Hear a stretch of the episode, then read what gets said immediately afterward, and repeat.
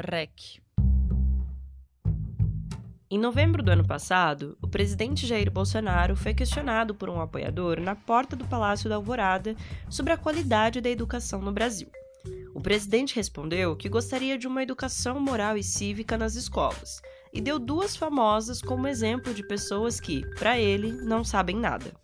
Eu ouvi um outro dia, tive o saco de ouvir uns 10 minutos, duas mulheres, podia ser dois homens também, né? Elas não sabem nada, não sabem o que, que é poder executivo. Daí ela fala, não existe deputado municipal, já não sei o quê. Essas coisas absurdas. Mas que daí não é essa pessoa apenas, não, é comum. Essa pessoa que ele menciona, no caso, é a Anitta. A cantora tinha discutido política recentemente numa live com a jornalista e influenciadora Gabriela Prioli, e foi essa conversa entre as duas que o presidente ironizou. A Anitta respondeu a ele numa série de vídeos postados no Instagram. É isso mesmo, presidente. Eu e mais da metade dos brasileiros não sabem quais são os três poderes, não sabem o dever, por exemplo, do senhor, que ao invés de estar ocupado, preocupado com o que eu estou fazendo da minha vida, devia estar cuidando do país, não é mesmo? E o que deve fazer um presidente? Deve ficar no Twitter? E quem olhou as redes sociais nos últimos meses sabe que a troca de farpas entre os dois não foi um caso isolado. O PL, partido do Bolsonaro, acionou o Tribunal Superior Eleitoral contra o Lola Palusa por uma suposta propaganda eleitoral irregular em benefício do ex-presidente Luiz Inácio Lula da Silva nesse ano. A cantora também respondeu o presidente nessa ocasião e até se ofereceu a pagar futuras multas.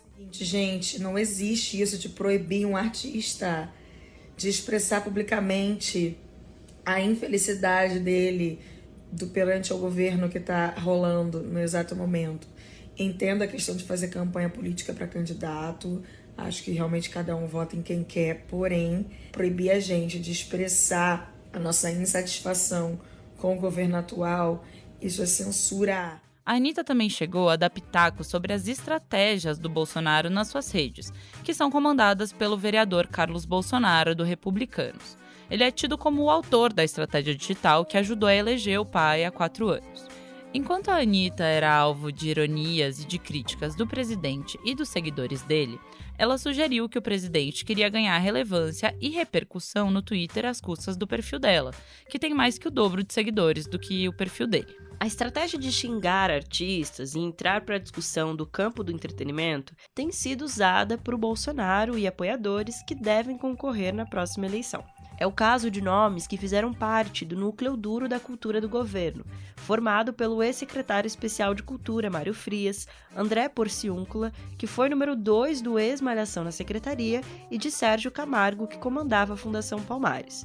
Eles são pré-candidatos a deputado federal por São Paulo, no caso de Frias e Camargo, e pela Bahia, no caso de Porciúncula. Só o Mário Frias já criticou a Anitta, o Mark Ruffalo, a Dira Paz, Paulo Oliveira, Thaís Araújo, Lázaro Ramos, Gilberto Gil, Daniela Mercury e o José Padilha nessa pré-campanha eleitoral. Os três já atacavam a classe artística quando estavam no governo e agora usam esse discurso como uma plataforma de campanha. Para se ter dimensão do peso da área da cultura e do entretenimento na corrida deste ano, o Fábio Malini, coordenador do Laboratório de Estudos sobre Imagem e Cybercultura da Universidade Federal do Espírito Santo, coletou uma série de postagens relacionadas aos termos Lula, Bolsonaro, Ciro e outros pré-candidatos. Cerca de 37% de todo esse conteúdo foi produzido por perfis ligados ao entretenimento.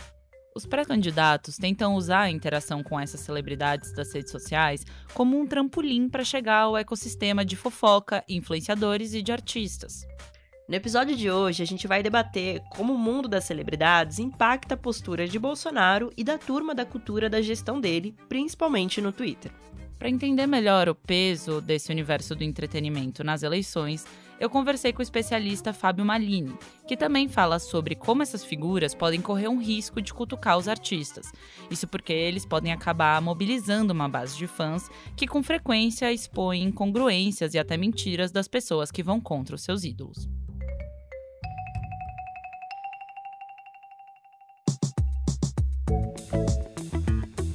Esse é o Expresso Ilustrado, é o podcast de cultura da Folha, com episódio novo toda quinta às quatro da tarde. Eu sou a Marina Lourenço.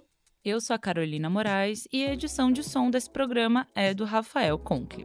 E não esquece aí de seguir o Expresso na sua plataforma preferida para não perder nenhum episódio. Vamos ouvir a entrevista com o Fábio Malini. A Anitta disse no começo desse ano que é uma estratégia do presidente Jair Bolsonaro ganhar uma relevância no Twitter às custas do perfil dela, que tem muito mais seguidores, né? A cantora acertou na tua visão, Malini? Isso é mesmo uma estratégia? A, a Anitta acertou, acertou por um lado, mas por outro lado nem tanto também, né? Acho que por um lado ela acerta, porque eh, na estratégia digital conduzida pelo Carlos Bolsonaro, né, na conta do, do presidente, existe uma estratégia de abrir discussões com em grandes influenciadores para atrair uh, os influenciadores para o seu campo. O Bolsonaro frequentemente ele ia até a conta do, do influenciador e ali fazia um comentário. E ele jogava no, no, campo do adversário, né? Porque aí ele acabava tendo que lidar com muito hate, digamos assim, né? Muitos comentários negativos a ele naquela conta. Quando ele inverte, quando ele faz né, um processo de é, replicar aquele conteúdo e fazer o seu comentário, ele está com isso trazendo aspas, né, o seu interlocutor para a sua conta. Né? Então a questão ali da Anitta é um acerto dela dizer, olha, é, eu não vou entrar na sua. E aí com isso ele acaba errando o, o Bolsonaro porque acaba replicando, ou seja, dando mais visualidade, visibilidade ao que o seu interlocutor, no caso, a Anitta, estava dizendo. Então ele acaba é, fazendo o que muitas vezes se condena a fazer, né? que é replicar uma história que até então estava num nicho, estava num grupo específico. Ela acerta nesse sentido, tendo em vista que depois, com várias outras personalidades, as contas do Bolsonaro vão usar essa mesma estratégia. E aí é, a, a, solução Anitta passou a ser a solução de todos, né? Deixar o presidente falando sozinho com a sua bolha. Por outro lado, ela não acerta tanto assim, porque se a gente analisar que é uma estratégia, de certa maneira, arriscada do presidente de compartilhar os seus adversários, digamos assim, em termos de opinião, e se ela se cala, ela acaba também, eh, de certa maneira, fazendo com que a sua influência ela não tratore, digamos assim, a opinião que está lá do outro lado, né, que está lá sendo feita do outro lado. Então, o silenciamento acaba sendo algo que o presidente e o seu grupo esperam desses influenciadores. Então, a estratégia de silenciar, eclipsar a discussão, às vezes até enlamear a discussão, exatamente a, a, o receituário que prega as tendências mais de dessa nova direita, dessa extrema direita, enfim. Então, o silenciamento acaba sendo muito ruim do ponto de vista político, porque é exatamente o que o que se quer. E quando o silêncio ele se torna o hábito com certa frequência, as ideias de quem não está silenciado se propagam muito mais.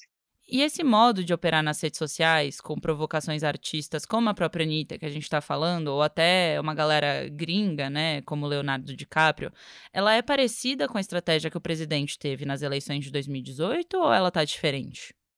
Não, é muito mais agressiva. Porque eh, em 2018, o tom até da agressividade era um tom que estava muito associado ao deboche, ao escárnio, ao PT, né? à esquerda, de certa maneira até o lulismo, depois ao Haddad, etc. Né? Todos aqueles adjetivos, elas, aquelas construções é, de frases de efeito, né? marmita de preso, a própria lógica da, da arma, da arminha, né? tudo era uma dinâmica de proatividade. O que se vê, sobretudo a partir de 2011, quando se populariza intensamente o Facebook no mundo, é que as campanhas digitais ou as campanhas vitoriosas são campanhas proativas. São campanhas que trazem muito mais agendas positivas, que criam uma dinâmica mais festiva, mais engajada, mais associada a falar do meu candidato e não do candidato adversário.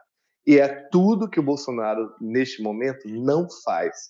Por exemplo, se você pegar a palavra Lula ou ex-prisioneiro, como, como eles usam né, como referência, essas duas palavras elas se tornaram parte do vocabulário desse semestre do, do presidente dos seus filhos. Isso implica dizer que aumentou a carga contra o, o adversário que lidera, né? E aumentou a carga contra as pessoas que estão em oposição a, ao presidente. Você olha para as mensagens que o presidente eh, faz ao seu eleitorado, raramente você tem dinâmicas proativas. E aí gasta-se mais tempo na defesa, gasta-se mais tempo em crise, em resolver apagar, apagar incêndio, do que propriamente trazer uma certa aspas, como dizem os espanhóis, uma certa ilusão ao eleitorado, no sentido positivo do termo, né? E qual que é o peso do campo do entretenimento especificamente nas redes sociais? Ele mudou nos últimos anos? Como é isso? Uma das coisas que eu tenho acompanhado é a eleição presidencial, né? E eu tenho coletado semanalmente né, as menções aos candidatos né, em diferentes redes. Mas vou dar um exemplo de uma rede que é uma rede que fala muito, né? Cada rede tem as suas particularidades.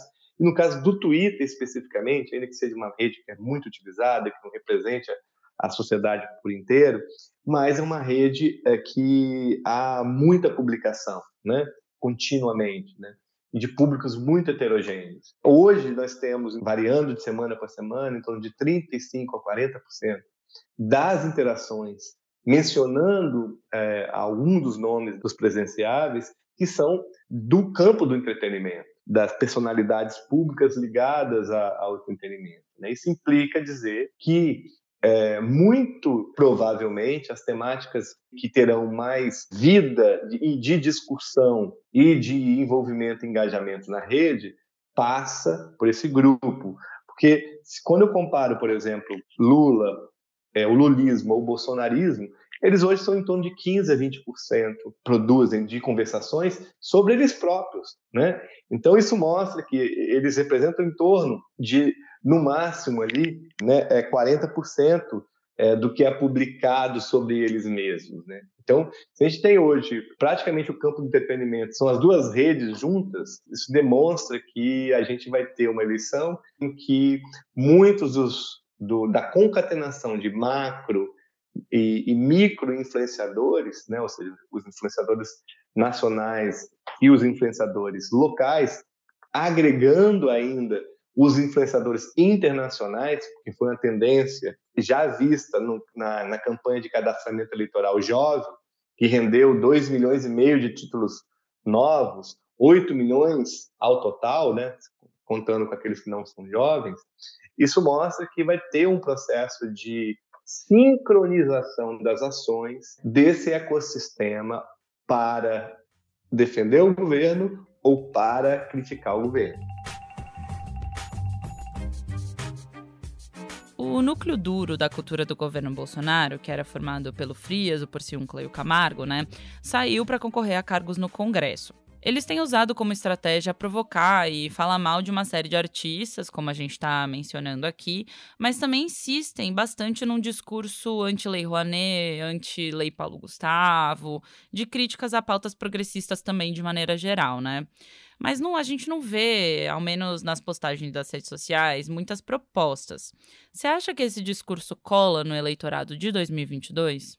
Acho que sim. Porque eu acho que a característica do, do eleitorado ultraconservador, né, que é um eleitorado que em geral é um, em torno de um quinto da população no Brasil, é que ele não se interessa muito por fatos. É, fatos não são razões para que eles ajam, que eles decidam e se envolvam com determinada ideia política. Né? A gente sabe que é um eleitorado que se mobiliza mais pelos valores. E aí, eu acho que é, é, essas figuras que estão no campo da cultura, elas têm um papel importante, né?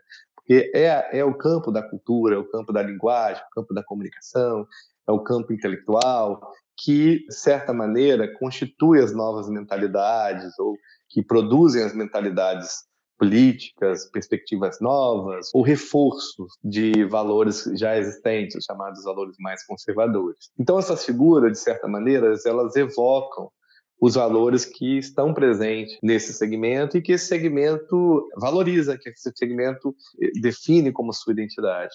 Então, por exemplo, se a gente pegar temas como a gente estava discutindo, o tema da Anitta. A Anitta, ela é menos um exemplo do artista e a sua relação com Rouanet, parece ter uma agenda de 2018, né, coisa Rouanet, e mais uma figura que não representa a mulher conservadora. Ou seja, na visão desse grupo, não representa o que é, o que deveria ser um exemplo de mulher.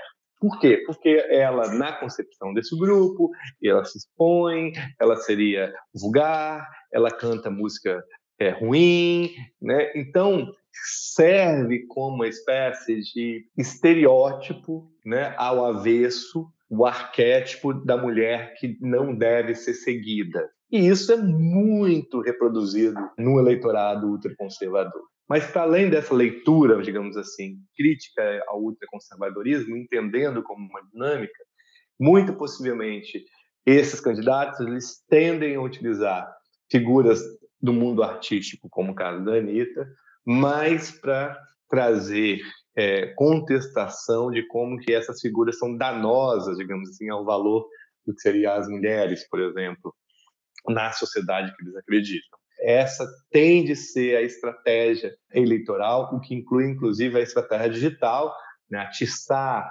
a relação de conflito, é, brigar com esses influenciadores, mas mesmo essas brigas online, elas são menores do que a, a produção de conteúdo que reforce essa crença de que os valores das novas gerações, especialmente as suas agendas, né, especialmente as agendas ligadas a questões de identidade, gênero e raça, deve ser bastante explorada por, por essa turma. E nessa interação que a gente está falando, Maline, entre os artistas e os pré-candidatos e até o presidente Jair Bolsonaro, né? Tem alguém que você acha que pode se prejudicar mais com essa dinâmica, que corre algum risco? É aí que, que eu acho que é mais um risco para a Anitta do que para ou para figuras que vão ser é, alvo do que propriamente para eles. Eu acho que é, isso, nesse sentido, essa estratégia, garante voto, ou no mínimo, garante uh, um certo tipo de respiro e fôlego político dentro da bolha deles. E essas figuras elas vão continuar sendo figuras influentes, e aí a influência, nesse caso, inclusive a influência digital, também traz monetização, participação em evento, toda essa questão. Mas eu acho que para figuras públicas, é, como é o caso da Anitta, ou figuras do campo preto, eles vão ter que realmente ter muita paciência, porque com frequência, as dimensões dos valores são motivações que é, fazem com que figuras como a Anitta não consigam se segurar no silêncio e reajam.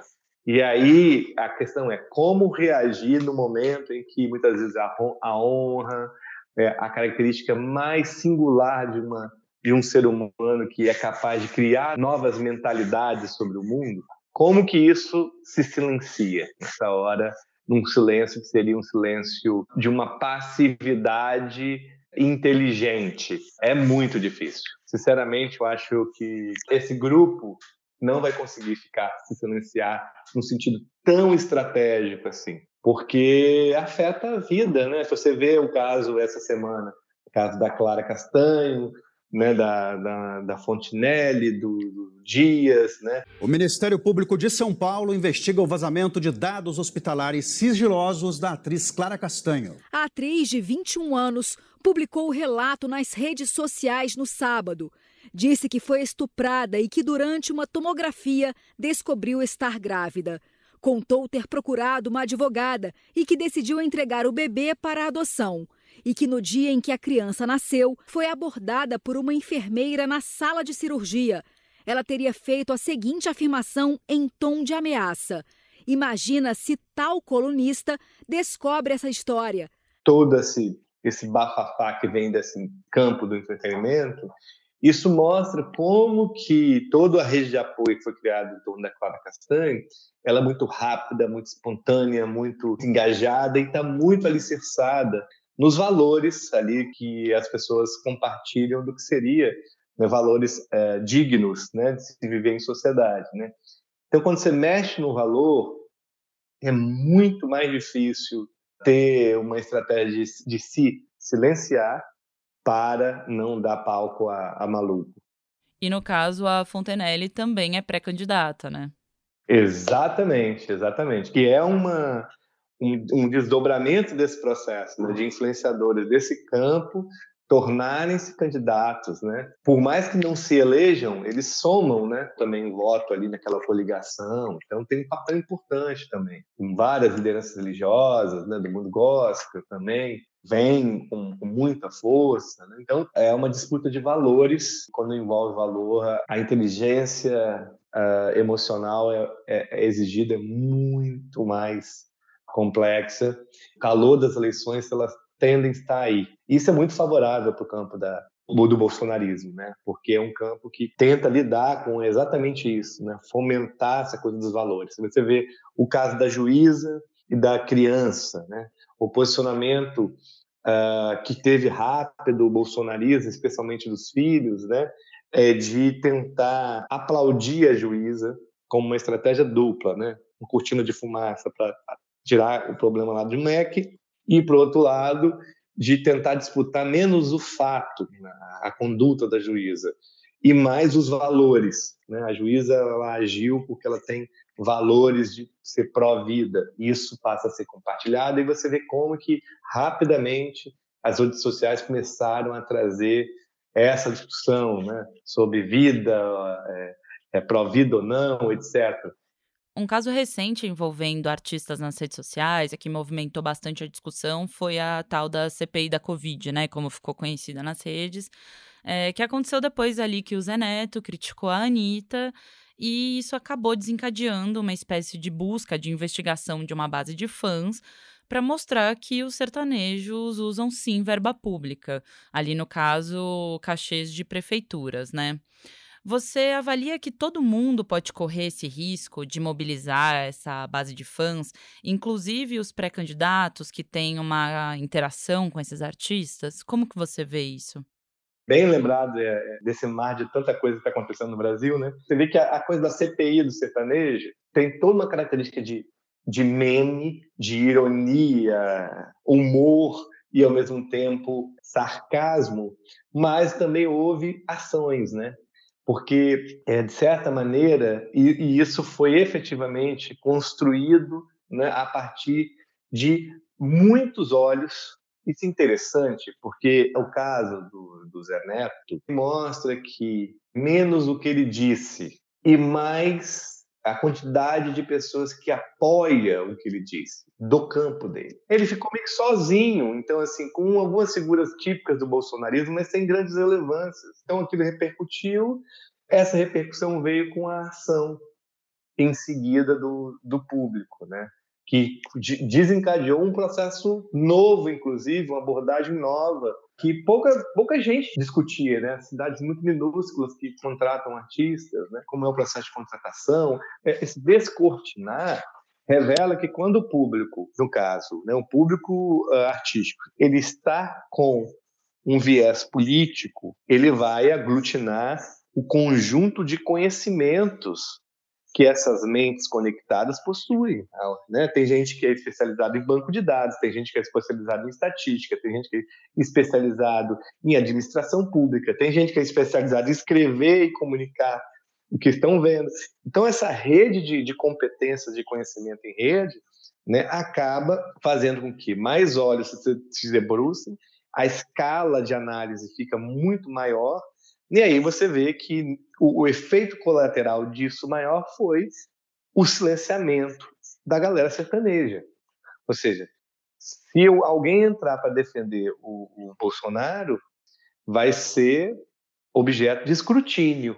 Então é muito interessante como, como há, um processo de politização que, ao meu ver, tem de haver com as novas gerações. Né? Ou seja, as novas gerações elas são mais progressistas em termos de valores, elas são mais hábeis é, em processos tecnológicos, né? Ela também se encaixa num público, num segmento, né? Que é um segmento menos associados ao bolsonarismo, né? E aí desde 2018 e que de certa maneira agora está pronta para a guerra e com muito humor, muito deboche, o que faz com que o negócio circule ainda mais, porque o brasileiro gosta exatamente disso. E eu acho que isso tem a ver com uma apropriação da, da estratégia bolsonarista, que é uma dimensão inventiva, é importante dizer assim, é, lá de 2018, né, que é trabalhar essa ideia do estoque. Né? Existe um estoque de memória na rede com a multiplicação e a facilidade de dispositivos telefônicos de, de filmar, de, de streamar, né, de publicar em tempo real os conteúdos, mais memória é gerada. Então, o que acontece é que você teve uma estratégia do bolsonarismo de utilização desse estoque ali em 2018. Essa estratégia ela foi incorporada nos outros campos. Né? E aí, o que acontece hoje é que a gente tem também situações que uma pessoa diz alguma coisa e imediatamente ela pode ser des desdita. O próprio caso da Fontinelli é um exemplo disso. Ela falava que não sabia do assunto, lá da, do caso da, da, da Clara, e já pegaram ela num podcast, não sei quantos meses atrás, né, em que ela fala literalmente o que ela disse que não sabia. E é uma prática muito comum entre os fãs. Né? Então, essas filigramas, isso também pode vir a acontecer, né? Sobretudo se algum desavisado, ou seja, alguma personalidade pública que queira manifestar opinião sobre alguma coisa, se ela nessa opinião tem lá suas contradições, isso rapidamente é revelado. Né? Então é isso vira material para o ecossistema de notícia do entretenimento e aí muitas vezes a pessoa fica é, refém daquilo tudo ali. Né? Esse episódio usou áudios da Jovem Pan, do Metrópolis, do UOL e do Anitta Media Center. Mas fica por aí que a gente ainda tem as dicas da semana.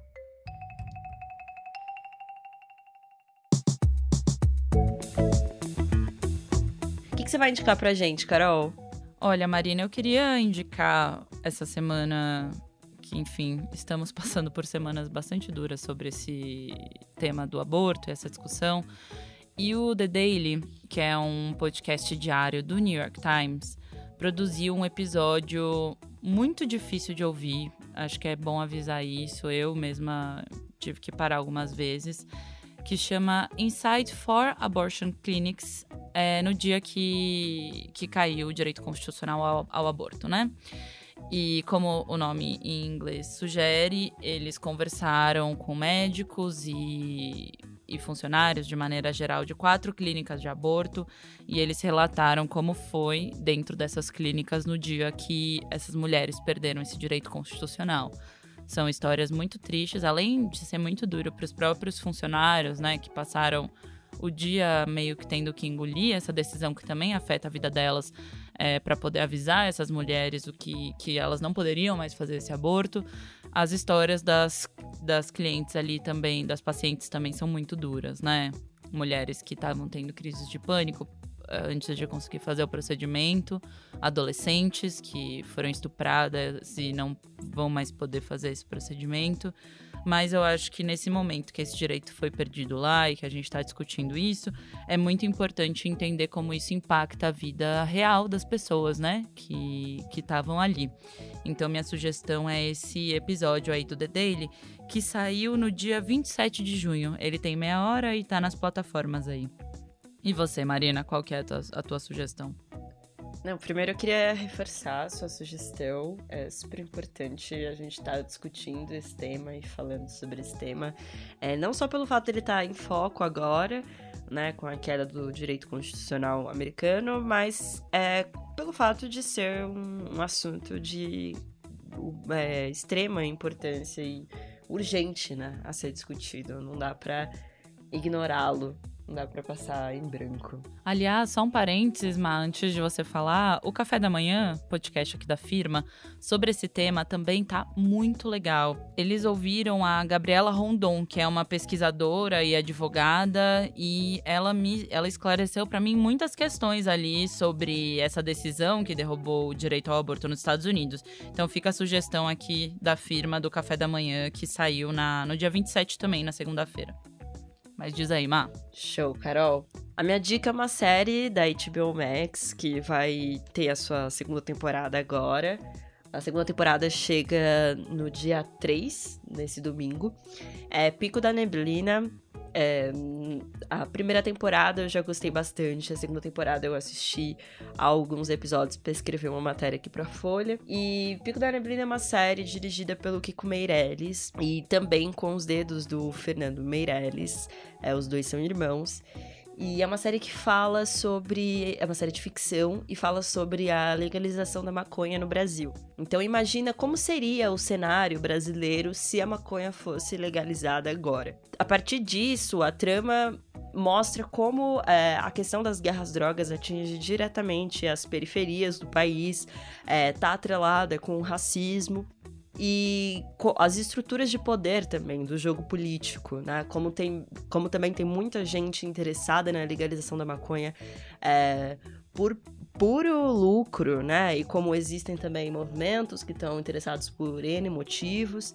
É, e a, a série é muito interessante porque ela costura tudo isso muito bem, assim, costura a questão da, da guerra às drogas com a questão da desigualdade social no Brasil.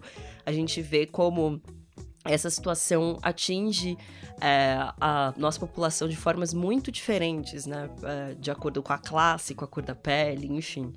E é uma série muito engraçada ao mesmo tempo. Ela também tem bastante ação, tem muitos momentos de suspense. O elenco tá muito bom e o roteiro que eu acho maravilhoso, maravilhoso. E vale muito a pena assistir Pico da Neblina, segunda temporada, chega na HBO dia 3 nessa semana. Muito bem. Esse foi o Expresso Ilustrada, o podcast de cultura da Folha, com episódio novo toda quinta às quatro da tarde. Eu sou a Carolina Moraes. Eu sou a Marina Lourenço e a edição desse programa é do Rafael Conkle. Um beijo e até a semana que vem. Tchau. Até se cuidem, hein?